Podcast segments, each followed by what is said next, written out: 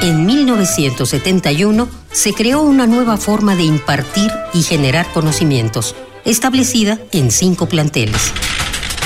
Azcapotzalco, Naucalpan, Vallejo, Oriente y Sur. CSH, 45 años.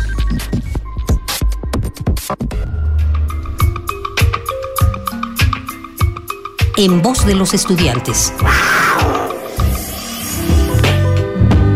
¿Por qué te sientes orgulloso de pertenecer al CCH?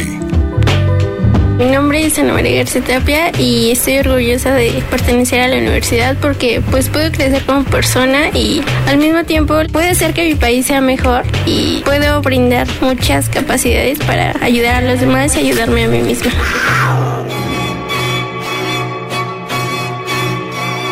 Radio UNAM celebra el aniversario de uno de los sistemas de enseñanza media superior más importantes del país. CCH. 45 años.